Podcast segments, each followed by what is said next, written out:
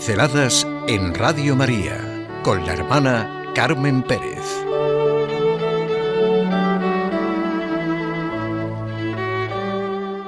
El cristiano y los milagros, el milagro de amar.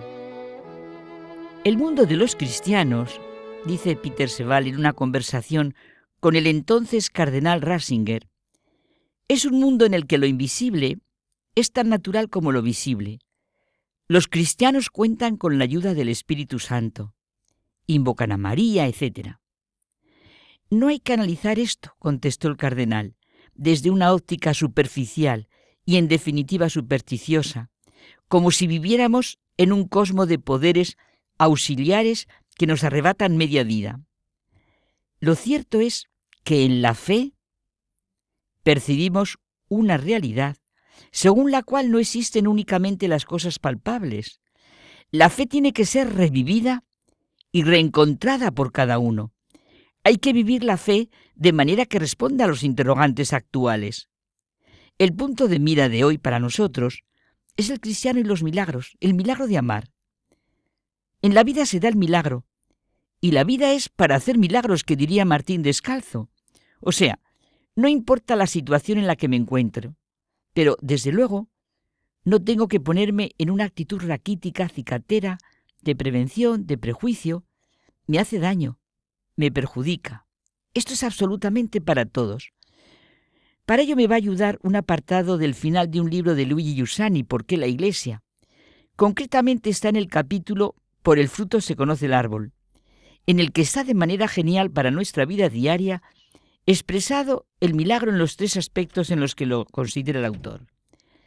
El milagro es un hecho experimentable por medio del cual Dios nos obliga a fijarnos en Él, en los valores en los que quiere hacernos partícipes, un hecho para que caigamos en la cuenta de su realidad, de toda la realidad, es decir, el modo con que impone sensiblemente su presencia el modo de relacionarse Dios con nosotros se expresa en una familiaridad que se experimenta a través del milagro. Desde este punto de vista, todas las cosas son milagro. El que no nos demos cuenta es un problema nuestro, porque no tenemos más que abrir los ojos. ¿Con quién se aconsejó para crear? Ahora me da lo mismo el modo, se lo dejamos a los investigadores y científicos. ¿Con quién se aconsejó, como dice el Salmo, para crear los mares, océanos, ríos, lagos, glaciares, millones de estrellas, sistemas solares, animales del aire, de la tierra, del mar, altura de las montañas, profundidades del mar y de los valles, plantas, plantas, minerales, piedras preciosas, maravillas y maravillas de la naturaleza. ¿Y con quién se aconsejó? Para la inteligencia, para el método inteligente, esa capacidad humana que atraviesa con su investigación millones y millones de años, millones de distancia, y penetra hasta en la antimateria, que es capaz de sentir el arte y hace obras de arte como todos podemos contemplar, componer música, interpretar. Podíamos hacer este ejercicio, igual que hacemos otras formas de ejercicio, y ver la cantidad de milagros que podemos reconocer. Cada mañana podemos ver salir el sol, cada atardecer ponerse. Por favor, no nos engañemos con una cicatera actitud crítica. No una digna actitud crítica, que por cierto es también otra maravilla de la mente, tanto cuando descubre lo bueno como cuando analiza lo que no lo es. Digo que no nos engañemos con una crítica en sentido peyorativo, porque es aridez, un puro erial, en el que no hay sentido ni florece nada. Una pobre actitud en que se ahoga uno y reduce completamente el horizonte, las preguntas y los deseos.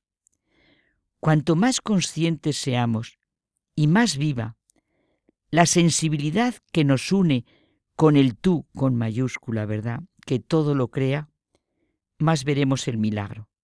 Cierto, todo brota del gesto creador y redentor de Dios Padre, y por tanto todo para nuestra inteligencia es pura gratuidad, bondad y amor milagro. A menudo vivimos pobremente, sin esta visión en la que no quedaría nada sin iluminar. La pena es que nos lo perdemos, porque sólo de este modo adquieren las personas, sus gestos, su pertenencia a la iglesia, la naturaleza, los hechos, su verdadera realidad y sentido. Hay además momentos particulares en los que Dios nos llama de manera extraordinaria para que atendamos a su presencia, seamos conscientes de ella y salgamos de nuestra distracción. Puede ser una buena noticia, o una muerte, un dolor imprevisto, un éxito o un fracaso, una amistad que surge, pero siempre es un acento de los acontecimientos que nos supone una llamada de Jesucristo Redentor. Para los demás puede ser algo que no merece su atención o que interpreten como una casualidad, pero para el que lo experimenta es un reclamo, una provocación, una instancia, en el sentido de Ortega, instar lo que me urge mi propia y personal contestación o acción. Suerte, azar, casualidad, circunstancia, decíamos un día, son el nombre sencillo, humilde, oculto de la providencia. Es verdad, repito lo del comienzo, la grandeza de Dios se ve justamente en la familiaridad con la que vive en nuestra vida. Dejo el milagro en el sentido más estricto y propio del que corrientemente hablamos. Dios interviene en su creación en nuestra vida con un hecho objetivamente inexplicable. Pero en el contexto del que venimos hablando, la vida es para que nosotros vivamos conscientes de que en lo cotidiano se da el milagro de la redención y así hagamos milagros.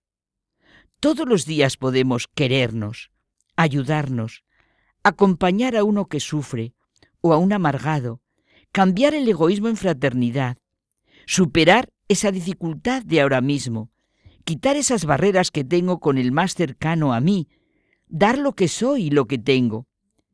Cada uno de nosotros sabemos lo que sería un milagro para hacer nosotros. Y el milagro de amar lo podemos hacer todos.